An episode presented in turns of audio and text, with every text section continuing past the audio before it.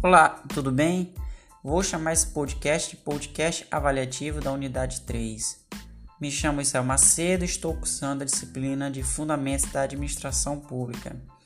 E hoje, nessa viagem por, pelas políticas públicas, falarei um pouco sobre um programa que foi um verdadeiro marco da cidadania, o programa Territórios da Cidadania.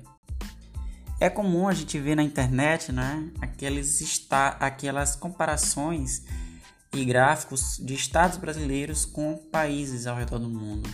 O Brasil ele se diferencia dos demais países latinos justamente pelas suas proporções continentais.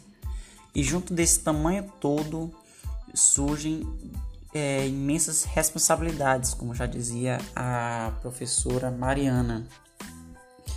Então, é, com todo esse tamanho, a gente tem também uma imensa diversidade territorial e étnica e toda uma gama social. Nós somos conhecidos por ser realmente um povo misturado, um povo diverso.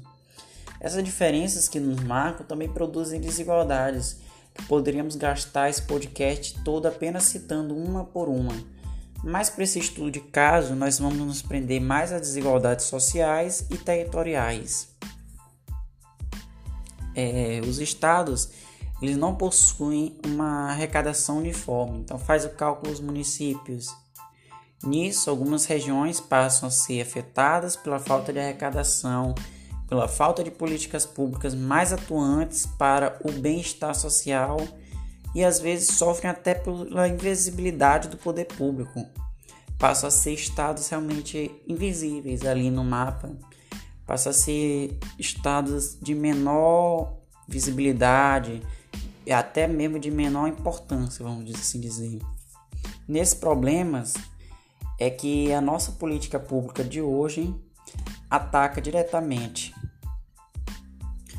Lançado no dia 25 de fevereiro de 2018, no segundo mandato do governo Lula, o programa Territórios da Cidadania visava promover a aceleração e superação da pobreza e das desigualdades sociais no meio rural inclusive de gênero, raça e etnia, como consta em seu decreto original.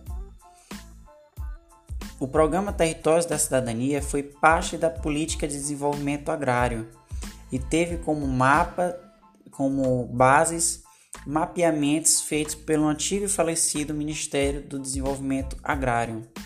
A partir desses mapeamentos foram definidos os chamados territórios da cidadania, e para se definir esses territórios da cidadania, tiveram alguns critérios, como menor IDH, maior concentração de agricultores e familiares, maior concentração de assentados da reforma agrária, maior concentração de populações quilombolas indígenas, maior número de beneficiários dos programas do Bolsa Família, do programa Bolsa Família e maior número de municípios com baixo dinamismo econômico. Alguns desses municípios, inclusive, a maior parte da arrecadação era por o que vinha indiretamente do Bolsa Família. Então, realmente são situações, são municípios bastante afetados, principalmente pela, pela questão, pelo quesito de dinamismo econômico. Esses territórios estão abaixo, acima da unidade município pois englobam vários municípios, mas ao mesmo tempo estão abaixo da unidade de estado. Então, é, nisso foi também é, adicionado um critério nesse programa, que foi o seguinte critério: era exigido pela política do programa que houvesse pelo menos um território por estado da federação. Então, cada estado da, da federação tinha que ter pelo menos um território da cidadania. Mas só que assim, a demanda foi muito maior, muito maior mesmo. Inicialmente foram definidos 60 territórios, com 958 municípios, mas em poucos anos esse, esse número de territórios mais que dobrou.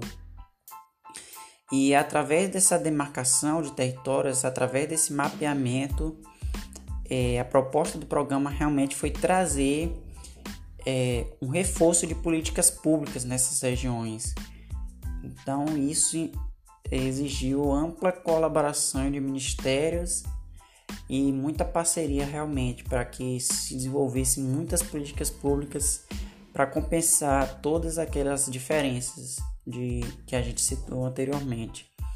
Inicialmente foram mobilizados 19 ministérios, sendo algum deles o Ministério do Desenvolvimento Agrário, o Ministério da Educação, o Ministério da Integração Nacional, da Casa Civil, Educação e muitos outros. É, então foi um programa realmente muito grande e foi um exemplo de governança, algo que trabalhamos em aula. Exigiu realmente é, muita conversa, muita integração de políticas, é, muita colaboração, inclusive de órgãos federais como o Banco do Brasil, Banco da Amazônia, Caixa Econômica, Banco do Nordeste, Banco Nacional de Desenvolvimento e Econômico e Social, o BNDES. E essas políticas elas seriam trabalhadas nas regiões é, mas sendo que elas seriam definidas pelas participação da população. Então a população ela atuaria ali direta e indiretamente na definição das políticas públicas da sua região, do seu território. E essa participação da população se dava através dos colegiados territoriais que tinham que ser, de ser compostos por funcionários públicos, sindicalistas e assembleias com a população. Além desses colegiados, haviam os comitês de articulação estadual e o comitê gestor nacional.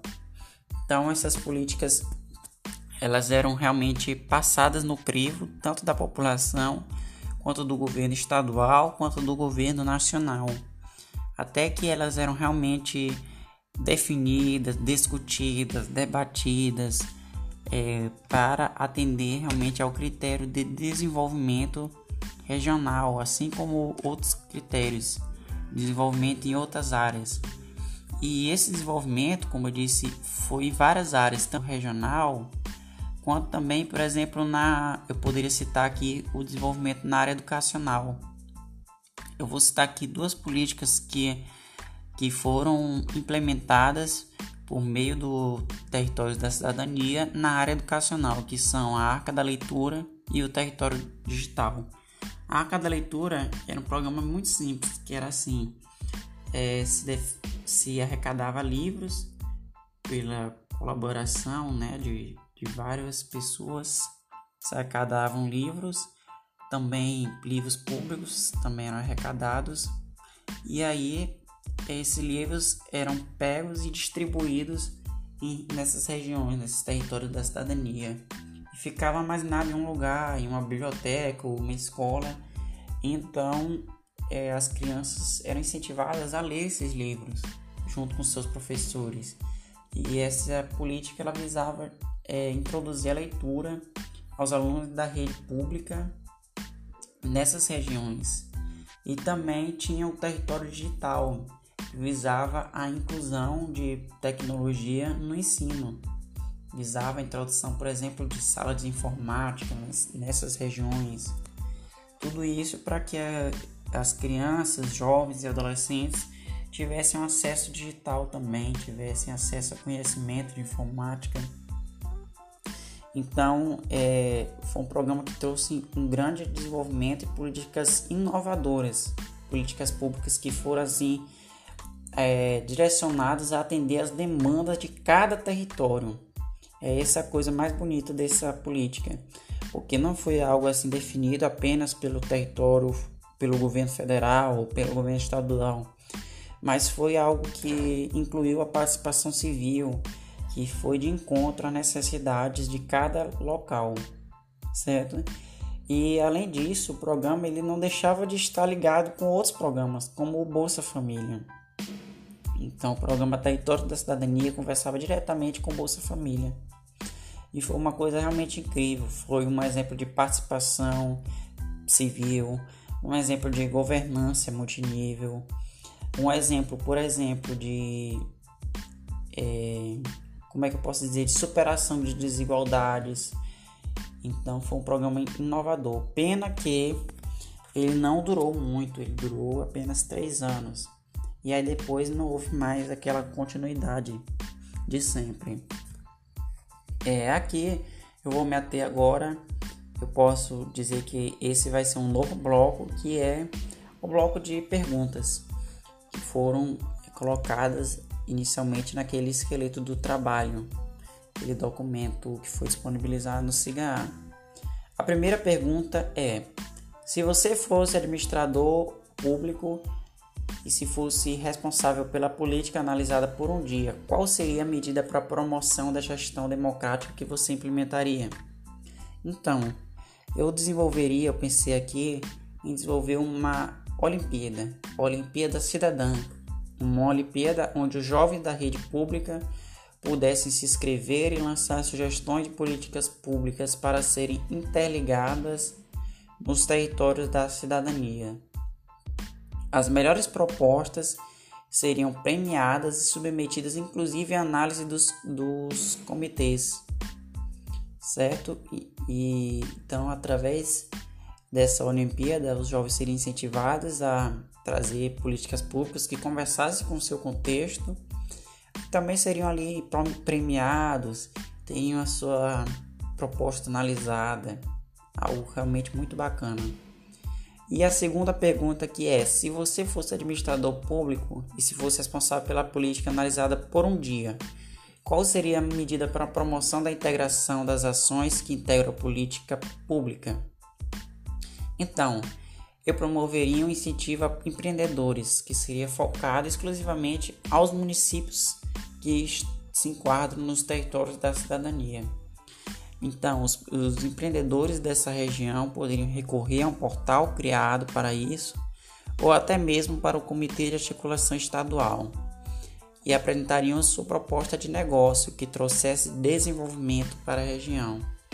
A partir disso, esse projeto ia ser analisado ali pelo, pelo, pela articulação estadual ou pelo portal, diretamente pelo Comitê Nacional e então, é, a partir disso, o governo poderia ali analisar e dar resposta, e aí o governo poderia ajudar financiando integralmente ou parcialmente essa proposta, tendo em vista que essa proposta ela tem que levar também gerar empregos, é, trazer desenvolvimento ali para a região, uma proposta que traga é, valor agregado, né?